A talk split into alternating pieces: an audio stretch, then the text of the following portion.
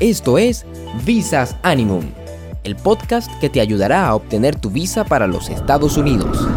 Aquí hablaremos con pasión y responsabilidad sobre temas de inmigración y de cómo hacer los trámites de la mejor forma posible. Mejor forma posible. Con tu anfitrión, Víctor Ventura. Bienvenidos.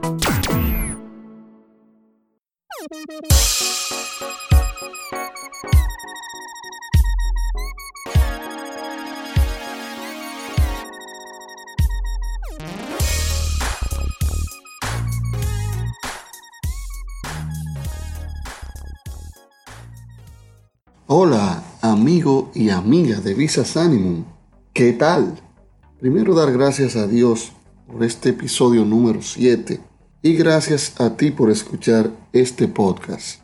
Recuerda que estamos en Visas Animum para ayudarte a sacar tu visa americana. Te ayudamos con el llenado del formulario de S160, creación del perfil, agendamos las citas y brindamos asesoría para que puedas sacar tu visa de la mejor forma posible. Comunícate con nosotros al 829-935-1781, también en ese mismo número con el por WhatsApp, que estamos para ayudarte. El tema central de este episodio es, me enviaron a un proceso administrativo. ¿Qué es eso? Y en el tema de la sección de cómo mejorar tu estatus económico y social, vamos a hablar de la fijación de metas. Pero esto más adelante, así que quédate conmigo en este episodio. No te muevas. De inmediato, vamos a pasar a la frase célebre del episodio. El sabio no dice nunca todo lo que piensa, pero siempre piensa todo lo que dice. Aristóteles. ¿Y qué pasó un día como hoy?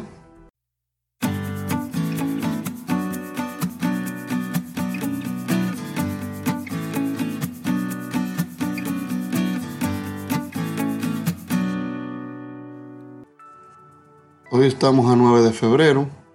En 1822, Haití se anexa a la ex colonia española de Santo Domingo, actual República Dominicana. En 1881 fallece Fyodor Dostoyevsky, novelista ruso autor de Crimen y Castigo. En 1910 nace Jacques L. Monod, biólogo francés Premio Nobel de Medicina en 1965. En 1913 comienza la Decena Trágica, un movimiento armado mediante el cual es derrocado el presidente mexicano Francisco Madero. 1978. Carmen Conde entra en la Real Academia Española, convirtiéndose en la primera mujer que forma parte de esta institución. Y ahora noticias de inmigración. Estados Unidos, cierre del gobierno demoró audiencias de inmigración. El cierre parcial del gobierno que concluyó el mes pasado causó la demora de unos 60.000 audiencias en tribunales de inmigración. Catherine Mattingly, portavoz de la Oficina Ejecutiva de Revisión de Casos de Inmigración de los Estados Unidos, comunicó que las audiencias fueron reprogramadas para la fecha más próxima posible. Debido a los más de 800.000 casos pendientes, las cortes de inmigración supervisadas por el Departamento de Justicia tienen una notoria acumulación de carga de trabajo. Y al menos una jueza dijo que no tenía fechas disponibles en su agenda sino hasta el 2022. Mattingly dijo que los inmigrantes pueden presentar una moción en la que soliciten un adelanto a la fecha que tenían, si así es necesario. El cierre del gobierno durante 35 días, debido a la exigencia del presidente Donald Trump de que le concedan recursos para el muro fronterizo, paralizó las audiencias de inmigración destinadas a inmigrantes no detenidos, entre ellos solicitantes de asilo que tienen la esperanza de permanecer en los Estados Unidos. Hasta aquí las noticias de inmigración. Dato interesante y curioso. Un avión estrellado en los Alpes suizos durante la Segunda Guerra Mundial es descubierto tras la ola de calor. Los restos del avión estadounidense fueron encontrados en los Alpes suizos después de 72 años. debido a la reciente ola de calor que azotó el país y derritió el glaciar donde se encontraba escondido. Como resultado del derretimiento, los Alpes suizos se han convertido en un campo lleno de escombros. El C-53 Sky Trooper estadounidense, también conocido como Dakota, se estrelló contra el glaciar Gauli en los Alpes de Berna el 19 de noviembre de 1946. Se cree que el mal tiempo había llevado a los pilotos a tomar otra ruta y volar a través de Múnich, Estrasburgo y Marsella en lugar de cruzar los Alpes. Los ocho pasajeros y los cuatro miembros de la tripulación fueron rescatados cuatro días después del accidente. La operación de rescate alpino más grande jamás vista en ese momento, pero los restos quedaron enterrados. Hasta aquí el dato interesante y curioso. Vamos al grano con el tema central del episodio. Cada año, miles de solicitantes de visas americanas de no inmigrante como de inmigrantes son enviados a un proceso administrativo, el cual significa que por un periodo de tiempo no son ni aprobadas ni denegadas las visas y la decisión final queda pendiente. En este episodio te voy a orientar sobre qué es realmente un proceso administrativo, por qué sucede y qué puedes hacer al respecto. Cuando un solicitante de una visa americana es notificado un procedimiento administrativo, lo que debe entender es que es, eso quiere decir que después de la entrevista para la visa, el cónsul a cargo no ha podido tomar una decisión definitiva.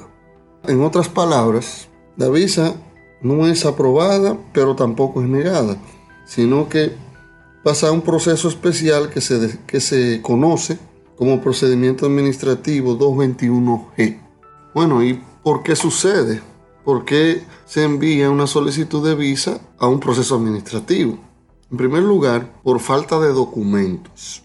Y si así es el caso, el cónsul te debe informar en detalle qué documentos se necesitan y cómo debes enviarlos al consulado para procesarlos y tomar una decisión sobre el caso si se otorga o no la visa. En este tipo de casos es muy importante tener en cuenta existe un plazo para depositar la información en el consulado. Si se deja agotar el tiempo sin entregar los documentos, la petición de visa es cancelada. Entonces, si deseas sacar visa, tendrás que hacerlo todo nuevamente, como si fuera por primera vez, como si ya los trámites que hiciste no, no existieran. Segundo lugar, es cuando el consulado quiere verificar e investigar de forma más profunda antes de tomar una decisión. Ahí no te piden documentos para traer ni nada, simplemente te dicen que no, no se ha tomado la decisión todavía. Que normalmente para volver eh, te mandan un correo para que vuelvas y el periodo de decisión puede llegar hasta los seis meses. Bueno, ¿y qué sucede cuando se llega a una respuesta de parte del consulado?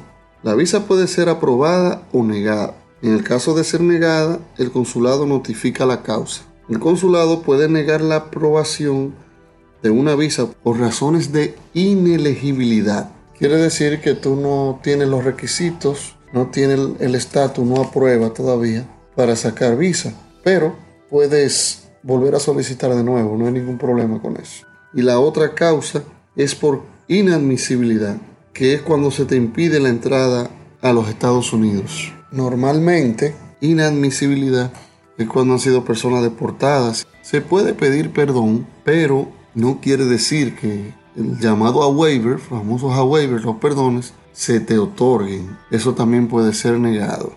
Y hasta aquí el tema central de este episodio. Bueno, continuando con la sección de cómo mejorar tu estatus económico y social,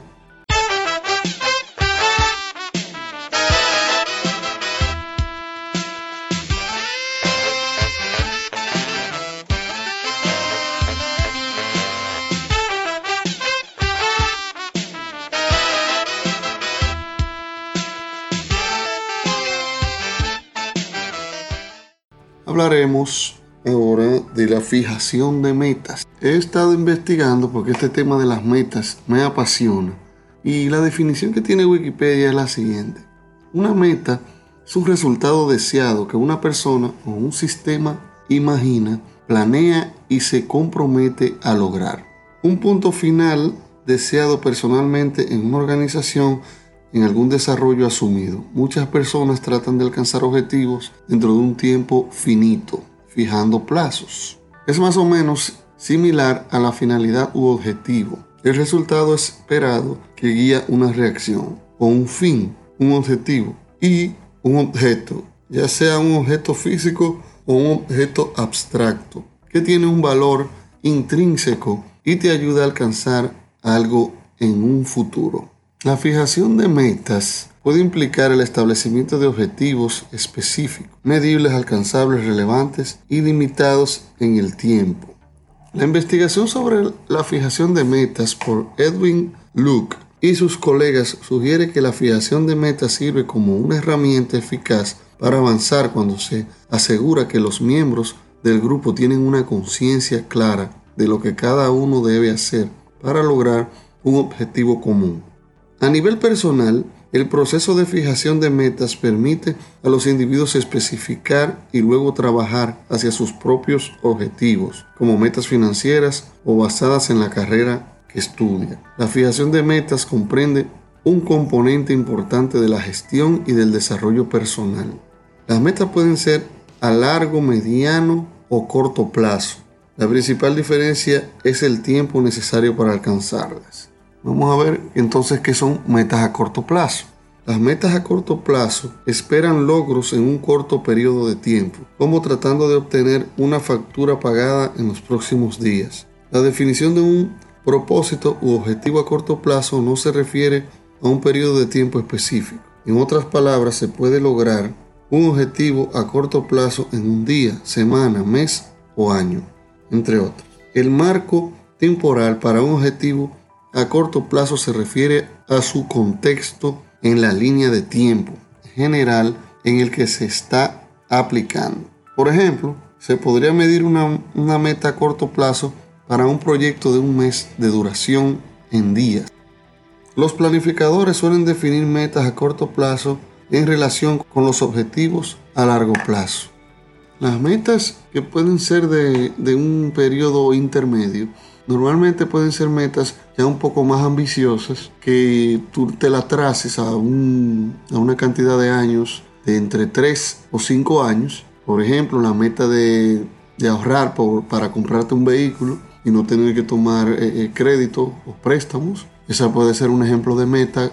Comprarte una casa a mediano plazo, a un tiempo intermedio, puede ser un ejemplo también.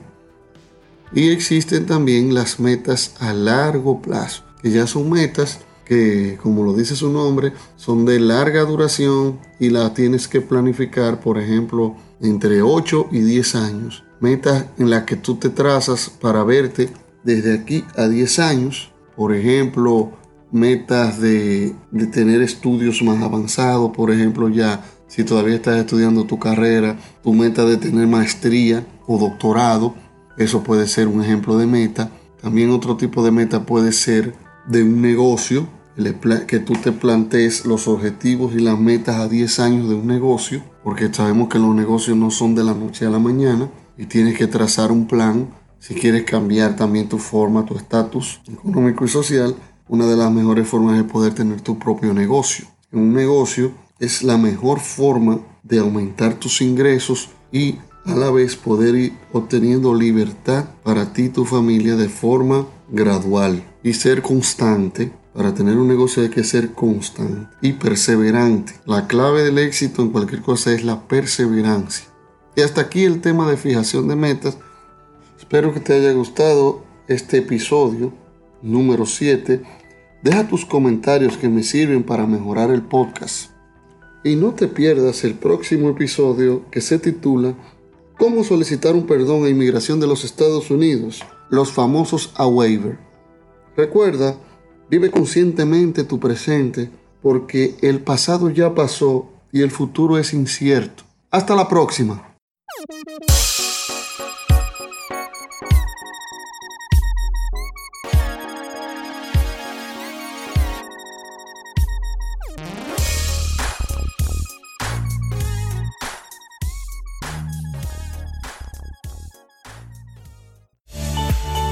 Esperando que te haya servido de mucha ayuda esta información, nos despedimos en Visas Animum, deseándote mucha buena vibra. No olvides suscribirte para que no te pierdas ninguno de nuestros episodios. Visas Animum, tu pase a los Estados Unidos. Hasta la próxima.